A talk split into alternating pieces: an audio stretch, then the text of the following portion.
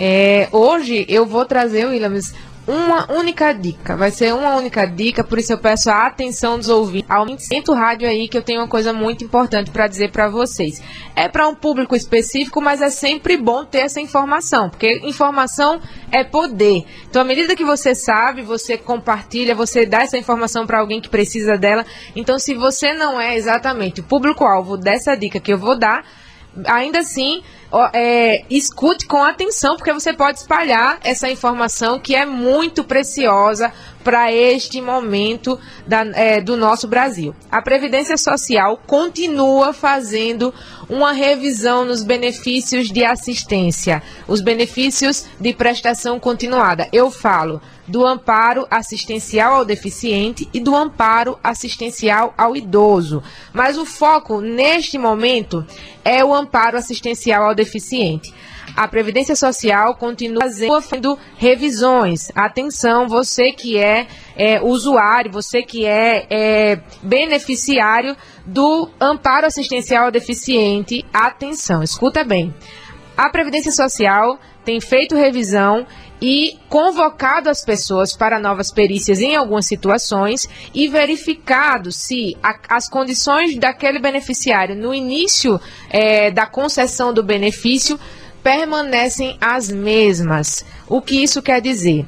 É, o governo tem cruzado dados com o sistema do cadastro único do Bolsa Família, o cadastro único do governo federal, e tem visto se houve alteração no grupo familiar dos beneficiários do benefício de prestação continuada, do LOAS, do BPC.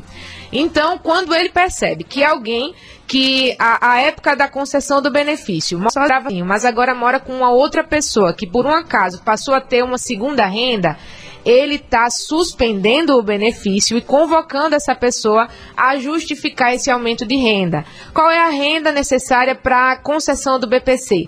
O, hoje, pela legislação, a lei pede que a, a, a, renda não ultrapasse um quarto de salário mínimo é, do salário mínimo vigente.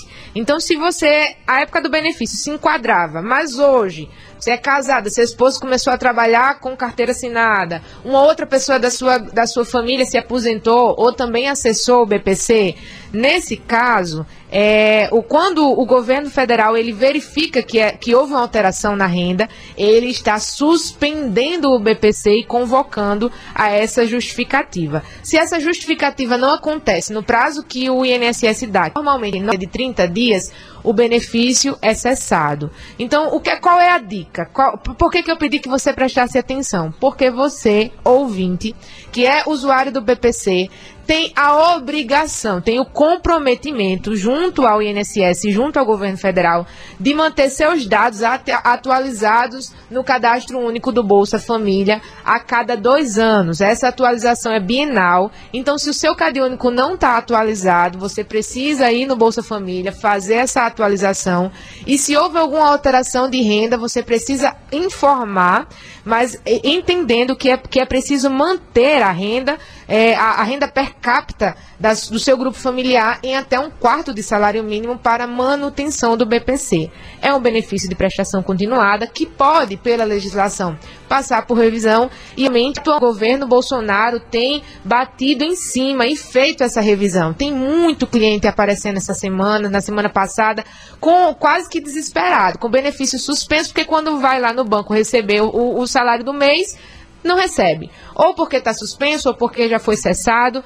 Então, assim, para evitar isso, atualize seus dados no Bolsa Família. Você que é usuário do BPC, você que conhece alguém que é usuário do BPC, informe essa, é, é, espalhe essa informação. Mantenha os dados atualizados a cada dois anos no cadastro único do Bolsa Família, entendendo que a renda não pode, a renda não pode ultrapassar um quarto de salário mínimo, tá certo? Então eu espero que você tenha entendido a, a gravidade disso para que é, quando você for no próximo ano, no próximo mês, você não seja pego de surpresa é, com a idade do seu benefício não está na sua conta. A gente sabe que as coisas estão muito caras, as coisas estão muito difíceis.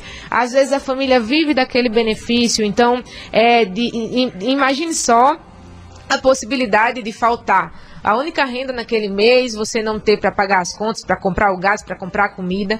Então, Mantenha isso como precaução para que você não precise acionar um advogado, mas caso você já esteja passando por isso, conheça alguém que está passando por isso, procure uma advogada ou um advogado de sua confiança que vai poder lhe assistir da melhor maneira, tá certo?